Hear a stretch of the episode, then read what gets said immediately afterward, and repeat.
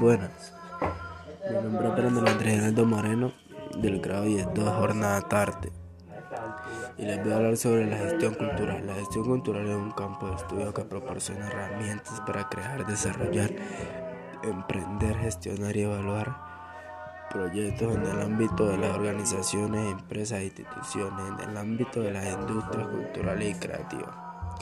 La educación en el ámbito de la gestión de industria cultural y creativa se creó para dar respuesta a un crecimiento cada vez mayor a la demanda de productos y servicios en el ámbito del sector.